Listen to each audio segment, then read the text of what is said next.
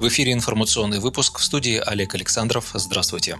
Ситуация с распространением коронавируса опять становится критической, особенно в регионах, где не хватает квалифицированных медиков. В этой связи правительству необходимо принять срочные меры, заявил глава партии «Справедливая Россия» Сергей Миронов. В России опять сложилась критическая ситуация с распространением коронавируса. На этот раз больше всех страдают регионы, где не хватает квалифицированных медицинских кадров. Персонал курганских больниц уже обратился к президенту с просьбой прислать военных врачей. При этом Курганская область не единственный регион, где сложилась острая ситуация с пандемией и нехваткой кадров. В этой связи предлагаю правительству принять ряд неотложных мер, сказал он. По словам главы «Справедливой России», необходимо привлечь максимальное количество медиков и добровольцев для работы в медучреждениях. Во-первых, необходимо максимально упростить подтверждение квалификации для тех, кто имеет медицинское образование, но давно не работал по специальности. Для этого медицинские вузы должны организовать онлайн-курсы. Во-вторых, необходимо подумать над системой материальных и нематериальных стимулов для тех, кто решит вернуться к медицине. Ранее в Минздраве признали, что медицинская система перегружена перегружена, остро ощущается дефицит кадров.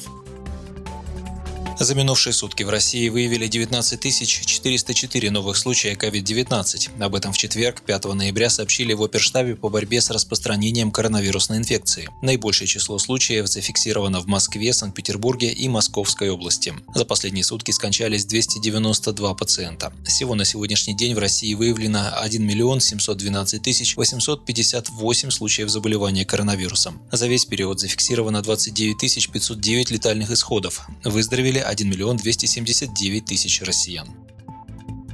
В Минпросвещении оценили необходимость полного перевода школ на дистанционку. Как заявил министр просвещения Сергей Кравцов, полного отказа от точного обучения в школах страны не будет. А в Москве еще на две недели до 22 ноября продлили дистанционный режим обучения для школьников с 6 по 11 классы. Об этом говорится в указе столичного мэра Сергея Собянина. Собянин напомнил, что уже три недели ученики из 6 по 11 классы учатся дистанционно. За это время доля заразившихся коронавирусом среди старшеклассников уменьшилась почти в два раза. Это в свою свою очередь означает, что они сами меньше болеют и меньше заражают своих близких. Стабилизировать ситуацию с коронавирусом помогает и перевод части сотрудников на удаленку. Последние две недели динамика вновь выявляемых случаев снизилась. Однако в начале текущей недели ситуация снова стала обостряться, что видно по числу выявляемых инфицированных и госпитализаций. По словам Собянина, многие ученики хотят вернуться в школы, однако очевидно, что расслабляться рано. Поэтому дистанционное обучение для учащихся с 6 по 11 классы будет продлено еще на две недели, с 9 по 22 ноября этого года. Мы постараемся сделать все, чтобы дистанционка не привела к ухудшению качества образования, сообщил градоначальник.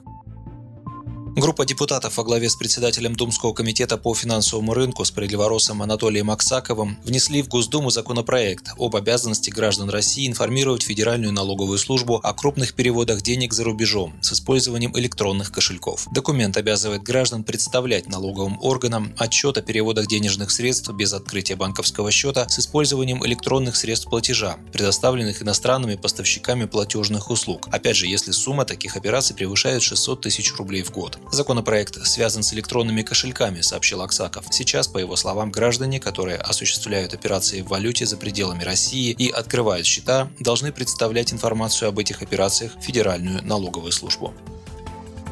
Медикам могут упростить получение вычета за полисы добровольного медстрахования. Сейчас любой россиянин может вернуть 13% от суммы своих затрат на медицинские услуги, в том числе с покупки полиса добровольного медицинского страхования. Но для этого есть несколько условий. Во-первых, общая стоимость полиса или полисов, если человек оформлял их не только на себя, не может превышать 120 тысяч рублей. А во-вторых, согласно пункту 16 статьи 255 Налогового кодекса, срок действия полиса не может быть меньше года. Депутаты фракции «Справедливая Россия» России в Госдуме предлагает снять последние ограничения для медицинских работников, то есть полис ДМС или страхование жизни, по их задумке, они смогут оформлять и на более короткие сроки. Это важно в условиях пандемии, считают парламентарии. Соответствующий проект закона они внесли в парламент страны. Ранее для медработников, которые оказывают помощь пациентам с COVID-19, были установлены стимулирующие выплаты. Врачам в стационарах должны были доплачивать 80 тысяч рублей, среднему медперсоналу 50 тысяч рублей, младшему медперсоналу 25 тысяч рублей. В свою очередь, врачи в организациях и подразделениях, оказывающих скорую медицинскую помощь, должны получить дополнительно 50 тысяч рублей, средний и младший медперсонал, а также водители автомобилей скорой помощи по 25 тысяч рублей.